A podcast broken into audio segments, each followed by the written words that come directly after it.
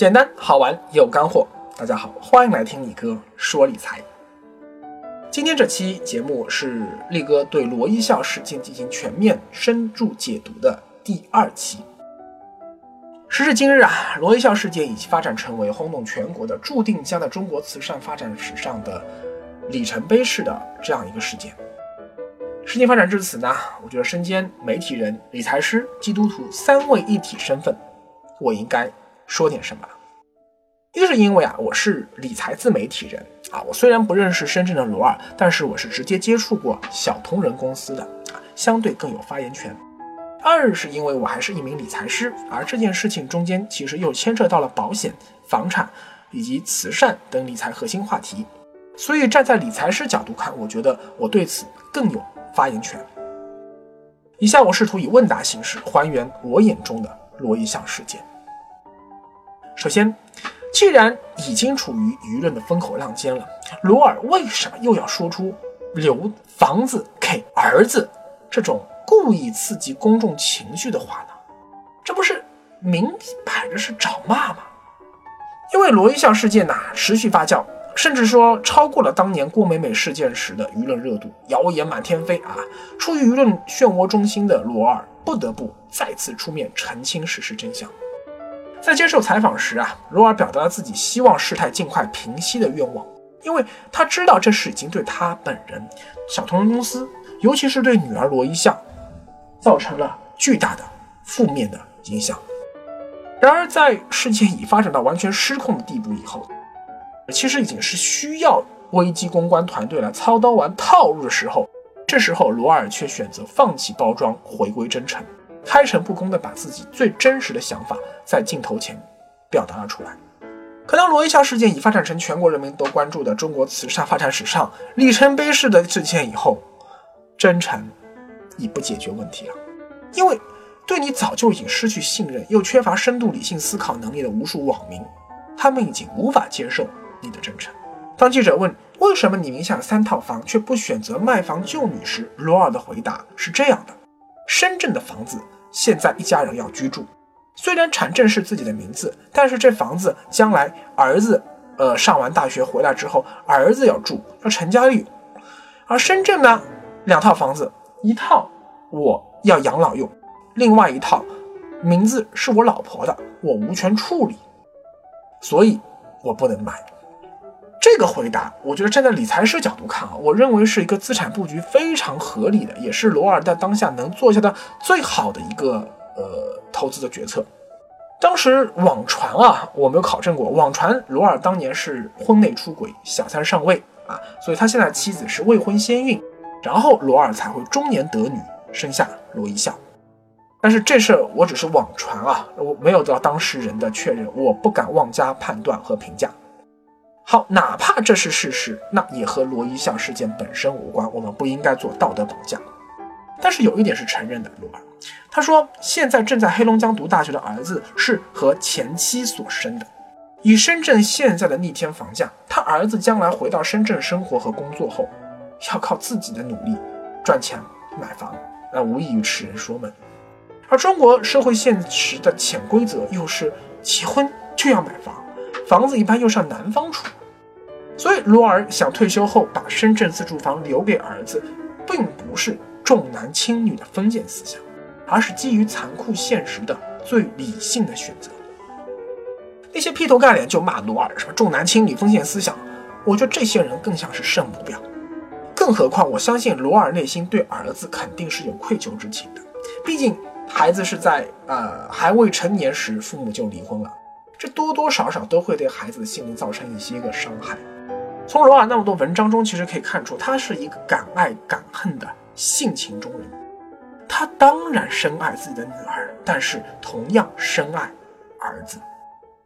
那为什么不把东莞的房子留给儿子呢？因为作为中国最具经济活力的大都市，罗尔的儿子留在深圳发展，那一定是最好的选择。这也是我之前在深圳做线下理财讲座时反复强调的观点。而退休以后呢，罗尔他本人搬到东莞隔壁去居住，无所谓啊，反正不工作了嘛。所以为了能让儿子留在深圳打拼，罗尔其实已经做了最大牺牲，尽了自己作为父亲的最大努力。那你肯定还要问了呀，那为什么不把深圳的房子留给罗尔口中深爱的女儿呢？因为儿子在深圳成家立业，他就是未来十年内的事，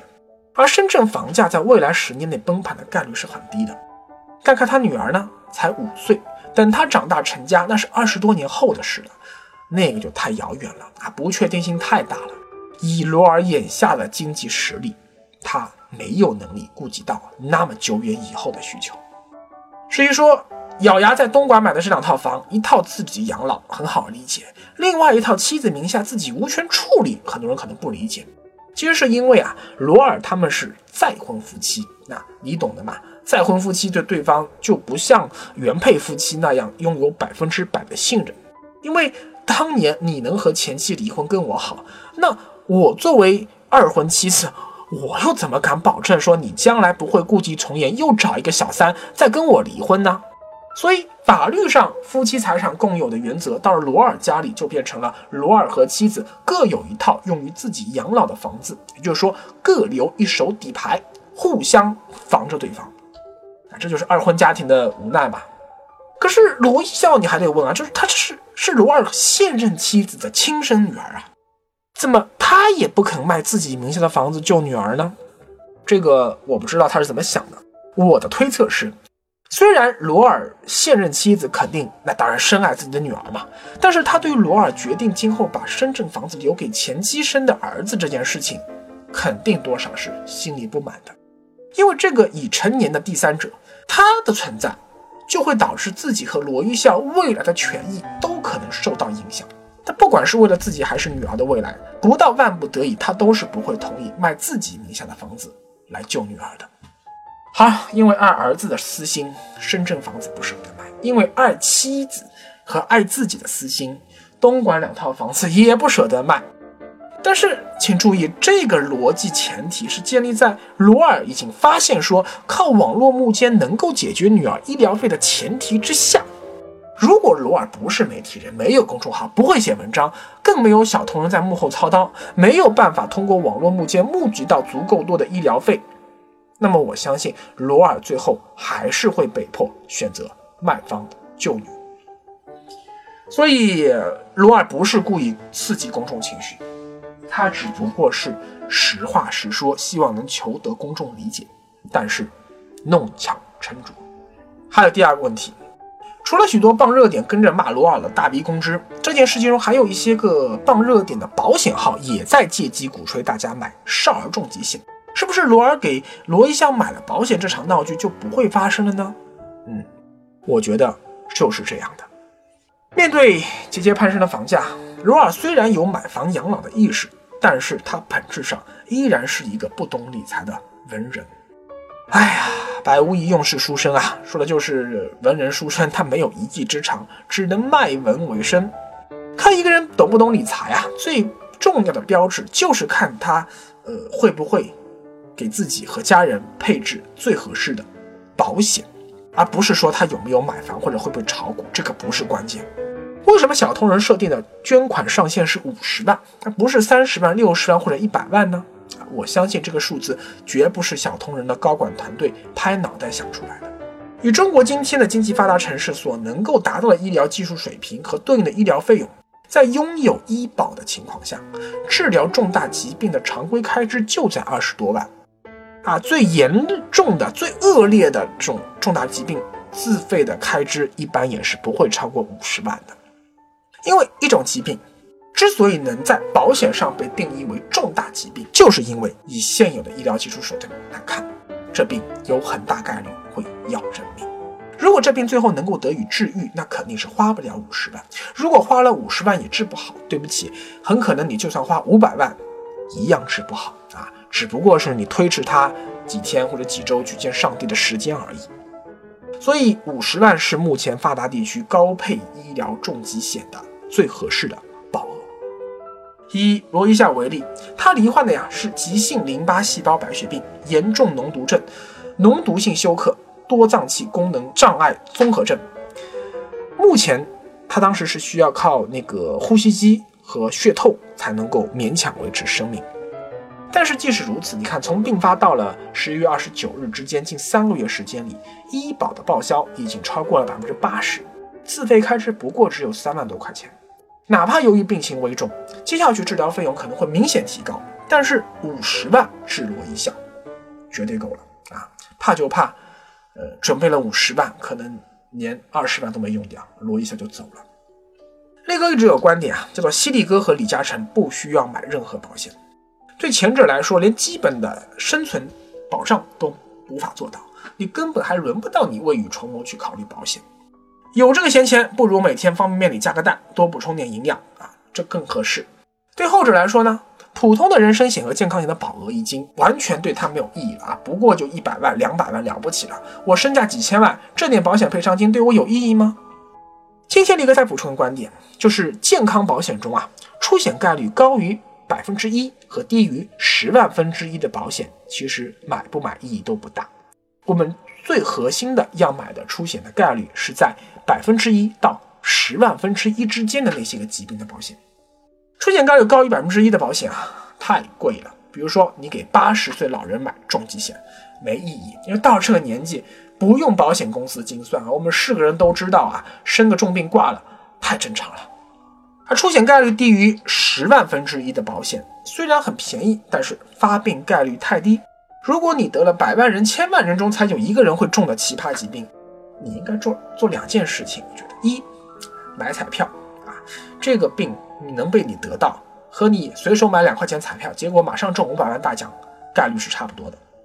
第二，赶快信某个宗教啊，因为可能你就是做了什么错事了，某个神灵才会这样来惩罚你。我觉得这个其实你用科学已经解释不了什么问题了，这就是命。保监会规定啊，重大疾病中必须包含有二十五种常见疾病，就是因为这二十五种疾病的发病率偏高。那在我看来呢，只要你买的重疾险中包含这二十五种必保疾病，一般就够了。也有一些保险公司啊，他们搞出了什么三十五种、四十二种、五十种、八十八种、一百二十八种等等等等很多很多种重疾。那不明中小小伙伴一看，哎，保五十种重疾只比保二十五种贵了一两百元，哎，好像觉得说前者更划算哎。其实呢，他保的那些个后来那些疾病发病概率很多低于一百万分之一，低于一千万分之一，你全中国每天得这病的人都数得出来，所以保险公司承保的成本是非常低的。在我看来啊，保这些怪病其实意义是不大的。如果呃有啊性价比很高重疾险，那保费便宜，保病又多，那当然好事情嘛，对不对？但如果保费要更贵，我觉得真是没有必要去买这些保险了。现实生活中，我们经常听到身边的亲友罹患的重大疾病，无非就是癌症。中国每年一半以上，大部分的人都是因为癌症死的，就这一样东西。还有像心肌梗塞，什么尿毒症。还有中风啊等等，所以说，嗯，如果你把癌症再加上心脑血管疾病加在一起，那中国百分之七八十以上的疾病就这两个死死因，再把那二十五个其他的疾病算起来，百分之九十八以上的疾病全都包含在里面了。但是请注意，在我国白血病，也就是血癌的发病率大概是在十万分之四左右。在所有癌症的致死率中，血癌排名是男性第六，女性第七啊，其实不是最高的，但是血癌在未成年人中的致死率排名 number one。这个我不管什么原因吧，我们不管他孩子为什么容易得白血病，总之，嗯，如果你真的爱你的孩子，那么首先啊，你还是得对家庭经济支柱买好充足的保障，其次呢，对婚姻中的另一半做好保障，再。此基础上，再给孩子买一份意外险和重疾险，才是真正爱孩子。但是请记住，如果你孩子不是童星，千万别给孩子买寿险啊！一定不要给孩子买寿险。如果罗尔真的懂理财，他有保险意识的话，能每年花个一两百块钱给罗一笑买一个少儿重疾险，我相信以他的性格，可能还会在公号里面记录一家人的抗癌的日记。绝不至于靠卖文和众筹引发那么大的争议。说到这里啊，我突然想起了前两年大热的美剧《绝命毒师》中的男主角老白。人到中年，老白啊，曾经有机会获得诺贝尔化学奖，但因为太有骨气了，结果呢，跑到中学去教化学，呃，弄得最后家人经济窘迫。同样，人到中年的罗尔，在纸媒的黄金年代贵为主编，也曾经风光无限啊。但随着这些年纸媒衰弱，收入下降，同样弄得家里经济窘迫。老白有一个轻度智障的儿子啊，一妻子意外怀孕要生个女儿，这时候老白自己不幸罹患肺癌。罗尔也有一个大儿子，一个小女儿。哎，女儿不幸罹患血癌。老白想到，如果花了很多钱，自己病还是治不好，那一家人未来生活堪忧啊。所以他一开始拒绝接受治疗。罗尔呢，既想救女儿，但是又刚买了房，那家里现金流堪忧啊。又因为私心不愿卖房救女，所以万分纠结。老白以前的商业合作伙伴啊，这时候已经成了大老板了。那得知情况之后，真心想为老白分担医药费。但是老白太有骨气了，他选择拒绝。罗尔以前的下属，如今也成了公司大老板了啊！得知情况后，也是真心想为罗尔分担医药费。同样，太有骨气的罗尔拒绝。结果呢，走投无路的老白想到了在自己生前为妻子留下一大笔钱来保障他们的生活，就利用自己的化学所长，铤而走险制毒赚钱。没想到最后成了大毒枭，这就是绝命毒师的故事。而走投无路的罗尔呢，听从了好友建议啊，搞了一次网络募捐营销活动，结果呢，治女儿病的钱是有了，他却成了无数吃瓜路人眼中的绝命毒妇。最后，站在理财师角度看，罗一笑事件给我们哪些启示呢？首先，北上广深的房子买了就不要轻易卖掉，因为卖掉再想要买就很难了。启示二，在对大人做好保证的前提下，有必要给孩子配置一些很便宜的重疾险，保额最好在三十万元以上，五十万元以下。